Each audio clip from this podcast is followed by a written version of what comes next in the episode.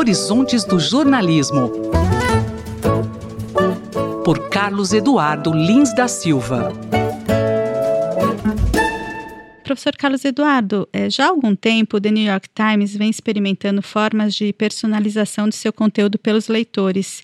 E em meados de junho, o aplicativo do jornal para iPhone começou a apresentar a funcionalidade chamada For You, onde o usuário recebe as notícias que são de seu maior interesse. Como o senhor vê isso? Eu vejo com um pouco de ceticismo, Márcia, porque eu ainda não experimentei é, esse instrumento especificamente. Mas eh, no passado, não só com o New York Times, mas com outros veículos de comunicação, minha experiência com a chamada inteligência artificial não tem sido das melhores. Por exemplo, o New York Times há muito tempo me manda matérias recomendadas para mim, eh, que eu acredito que sejam escolhidas pelos robôs com base no material que eu leio diariamente no jornal. E muito raramente as matérias que eles dizem que recomendam para mim são de fato do meu interesse. A mesma coisa acontece com a Amazon, que me manda livros ou discos recomendados, com frequência são livros ou discos que eu já comprei na Amazon. Eu acreditaria que a inteligência artificial fosse suficientemente sofisticada para saber que aquilo que eu já comprei eu não vou comprar de novo, né? E muitas vezes eles me recomendam discos e livros que eu minimamente não tenho interesse. Então, eu acho que, pelo menos no meu caso, é claro que o meu caso não é representativo, a inteligência artificial não é das mais é, eficazes. Por outro lado, me preocupa uma outra coisa. Há muito tempo que se fala que o ideal, o jornal ideal é o jornal que só tem as notícias que eu quero ler. Só que eu acho que uma das qualidades essenciais do jornalismo, tanto para o bem da sociedade quanto para o bem do indivíduo que lê jornal, é proporcionar a ele informações sobre assuntos a respeito dos quais eles não têm interesse conhecido prévio.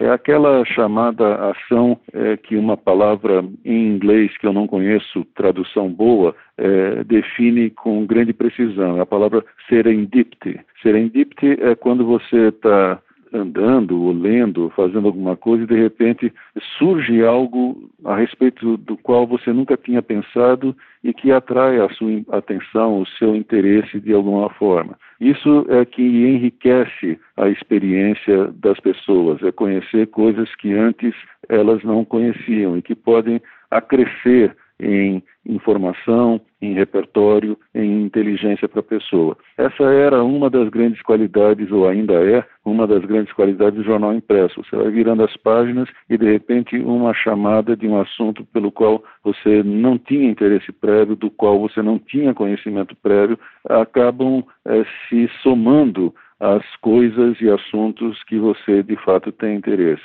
Eu temo que um jornal tão pessoalizado, individualizado, acabe tendo um efeito parecido com os das chamadas câmaras de eco e bolhas eh, das mídias sociais como o WhatsApp. Você só ouve aquilo que você já conhece, você só lê aquilo com que você concorda, você só fala para aqueles que concordam com você também. Então, eu vejo com um certo ceticismo, embora, claro, isso possa ter sua utilidade. Os especialistas que apoiam a, a ideia, eles falam que esse tipo de coisa pode reduzir a sensação dos assinantes de sobrecarga de conteúdo.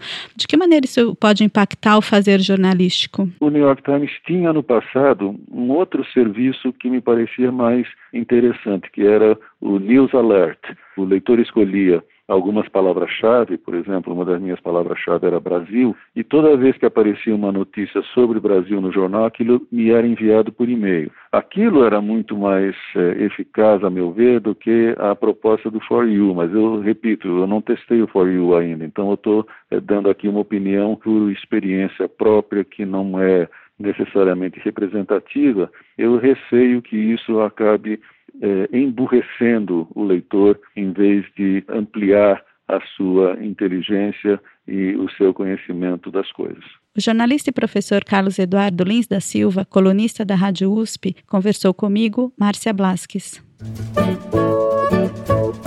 Horizontes do Jornalismo. Por Carlos Eduardo Lins da Silva.